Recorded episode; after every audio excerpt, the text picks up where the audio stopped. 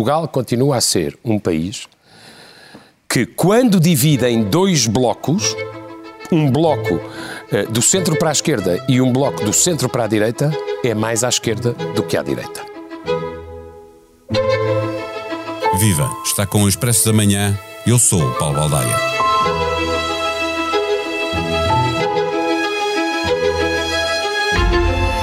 Ouvimos Paulo Portas no som de abertura, numa análise feita na TVI aos últimos resultados eleitorais. Do futuro, ninguém sabe, mas um estudo de opinião, feito com base numa sondagem à boca das urnas, pela Pitagórica, 30 de janeiro, veio mostrar que entre o eleitorado mais jovem, a direita é maioritária e a iniciativa liberal é o terceiro partido, ultrapassando o Chega, que também cresce. Os partidos mais recentes são, aliás, preferidos dos eleitores com menos de 35 anos, que apostam igualmente à esquerda, no Bloco e no PAN. PS e PSD empatam, mas não chegam aos 30% dos votos. Aqui ao lado, em Espanha, o Partido Popular vive uma crise sem precedentes e algumas sondagens já colocam a extrema-direita do Vox a liderar a oposição ao PSOE. Algum dia pode isto acontecer em Portugal? Quando o Vox se fez forte na Andaluzia, muitos consideraram que o fenómeno não era repetível em Portugal. De Espanha, diz o povo, nem bons ventos, nem bons casamentos. Convém não dar nada como certo, tanto mais que o PSD parece ter entrado numa letargia e o CDS não aparece nas preferências dos mais novos. A direita já não é o que era. Neste episódio, conversamos com a editora de política do Expresso, Eunice Lourenço. Expresso da Manhã tem o patrocínio do BPI. Negocie em tempo real e envie ordens de bolsa mais rápidas com a nova app de corretagem BPI Broker. Com cotações em streaming puro e um pressário mais competitivo. BPI Broker, a sua nova sala de mercados. Banco BPI SA. Grupo CaixaBank. Intermediário financeiro registado junto da CMVM sob o número 300.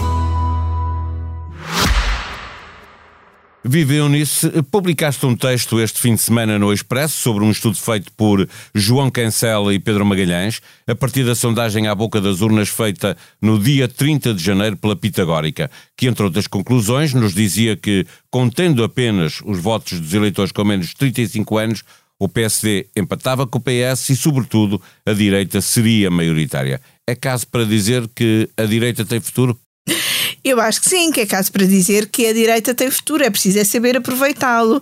E vivemos um tempo em que a direita uh, portuguesa uh, parece ter futuro, sobretudo através do Chega uh, e da IEL. Portanto, é importante, desse ponto de vista, que o PSD olhe para aquele estudo e perceba o que é que tem de fazer para segurar aquele eleitorado.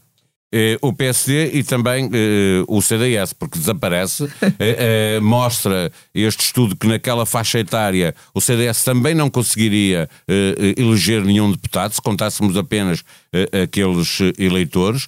como tu estavas a dizer, a IEL, sobretudo a IEL, crescia imenso, mas olhando para o CDS, o Nuno Melo, que é candidato à liderança do CDS, dizia este fim de semana na SIC que precisam de olhar para a juventude e, acima de tudo, que precisam de, de, de, olhar para, para outros temas, assumir como temas do CDS ou da direita, temas que são vistos como sendo da esquerda, o ambiente. Sim, como o ambiente, a transição digital, as alterações climáticas, que são temas que o CDS não tem uh, conseguido lidar. O CDS de Francisco Rodrigues Santos afirmou-se muito, um, ehm, até um bocadinho contra, uh, tentou afirmar-se contra o PAN na, na, na questão do, dos animais, não teve qualquer tipo de discurso sobre transição digital ou sobre alterações climáticas e é preciso que haja aqui um adjornamento do CDS. Eu tenho muitas dúvidas que, que isso seja possível, que seja possível o CDS eh, recuperar espaço e ser uma voz credível para o eleitorado jovem, até porque não vai ter o palco uh, do Parlamento para conseguir fazer ouvir-se ouvir-se melhor. E o que é facto é que eh, neste, neste estudo do, do João Cancela e do Pedro Magalhães em nenhum cenário a não ser no voto dos maiores de eh, 35 anos o CDS consegue eleger e mesmo aí conseguiria eleger só um Uh, deputado. Portanto, o CDS claramente parece um partido sem futuro, seja por este, por aquilo que este estudo mostra, seja pelas circunstâncias uh, políticas em que, uh, em que está.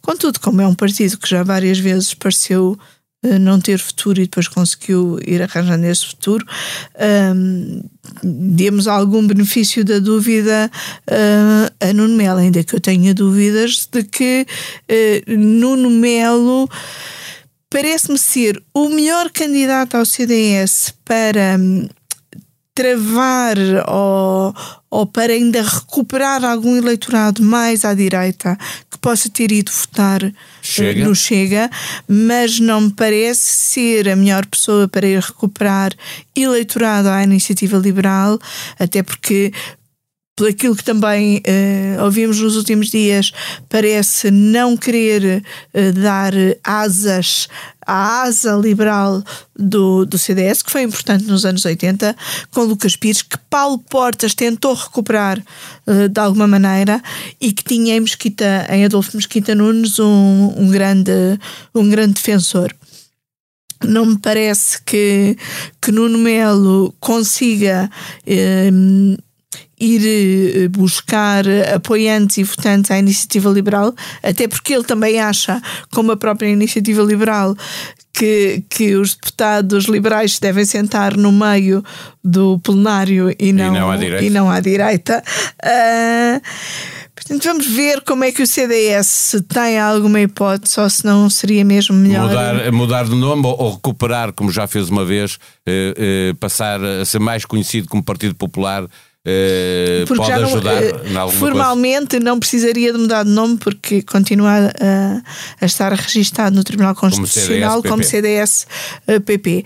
Há quem defenda, uh, nomeadamente ex-deputados e ex-dirigentes do tempo de Manuel Monteiro, como Nuno Correia da Silva, que está a preparar também uma moção para o Congresso de 2 e 3 de Abril, defende que o, que o CDS deve ser mais Partido Popular e ser aquilo que ele acha que não existe uh, cá em Portugal, que é um partido popular como o espanhol.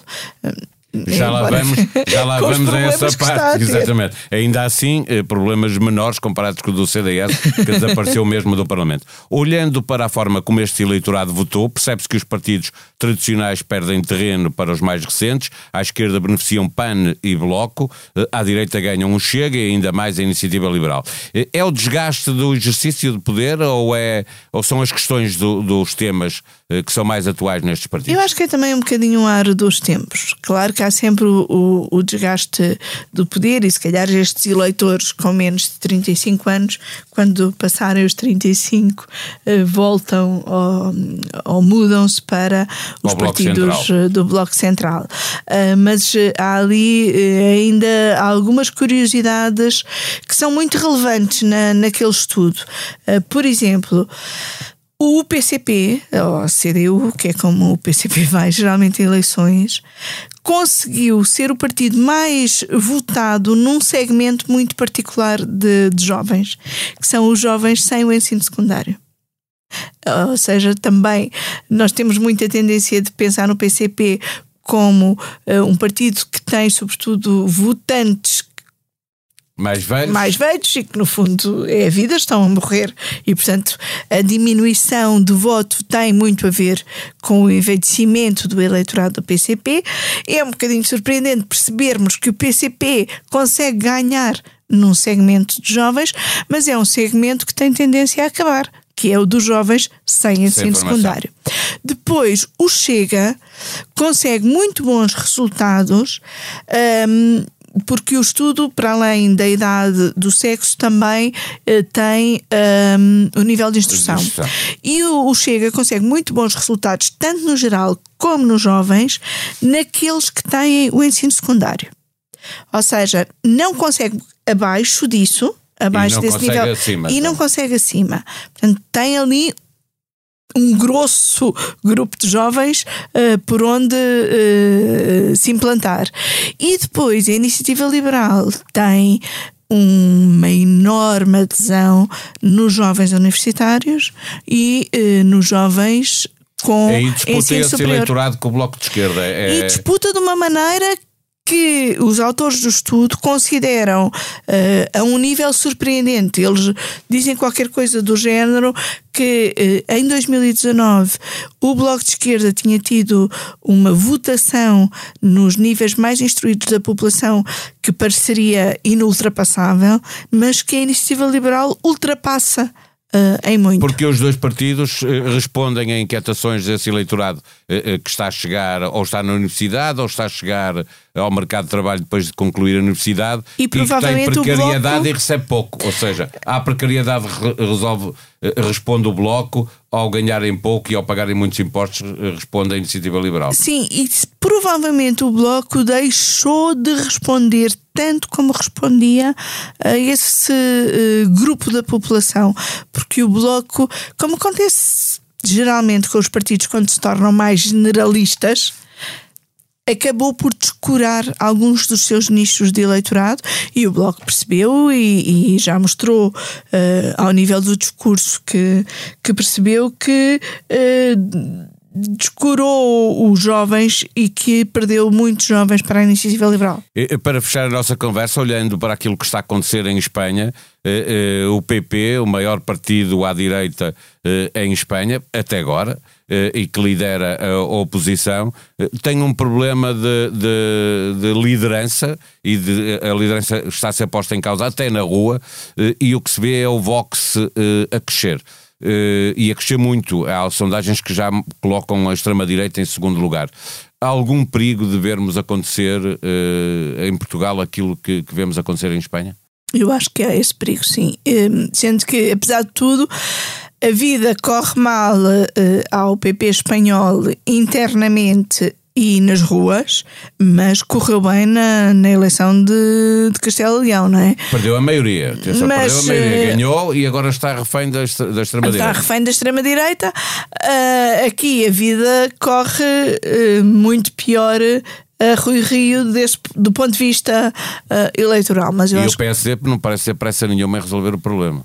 Isso é uma coisa que parece estranha não haver quem, quem tenha pressa no PSD. Eu acho que, que há quem tenha pressa, mas ninguém quer ser culpado por empurrar. Ninguém quer ser apanhado em, e, ninguém quer ser apanhado numa falsa partida. É? Sim, até porque é uma será uma falsa partida para uma corrida longa e é preciso não, não ficar logo com as pernas muito desgastadas no, uh, no início. Mas eu acho que uh, se o PSD não cuidar bem deste período pós-eleitoral, não perceber aquilo que lhe aconteceu e aquilo que está a acontecer uh, à sua direita, um, corre o risco de perder ainda mais eleitores, de ficar mais dependente dos partidos à sua direita, de se descaracterizar, de ser este partido mais português de Portugal que o PSD tanto disse sempre que, eh, que é, e como estamos a ver com o CDS, os partidos também morrem. Portanto, eh, podemos pensar que o PSD está muito longe eh, dessa morte, mas é preciso cuidar para que não corra esse risco. Para ler na tribuna em expresso.pt, Carlos Alcaraz, o rapaz que sonha em grande, continua a crescer. O espanhol fez história no Rio Open e entra no top 20 do ranking ATP. Venceu o torneio carioca, tornou-se aos 18 anos e 9 meses no mais jovem de sempre a conquistar um torneio ATP 500. Terão os espanhóis encontrado sucessor para Rafael Nadal, o maior tenista de todos os tempos, se contarmos o número de vitórias nos quatro maiores torneios anuais: Open da Austrália, Open dos Estados Unidos, Wimbledon e Roland Garros. O último sonho de LeBron James na NBA é partilhar o campo com o filho. A lenda da NBA terá 39 anos quando o filho Bronny atingir a idade mínima para participar no draft. O filho tem 17 anos e joga numa equipa do ensino secundário, mas é considerado um dos mais promissores jogadores de basquetebol dos Estados Unidos na sua faixa etária. A sonoplastia deste episódio foi de João Martins. Tenham um bom dia, nós voltamos amanhã. Até lá.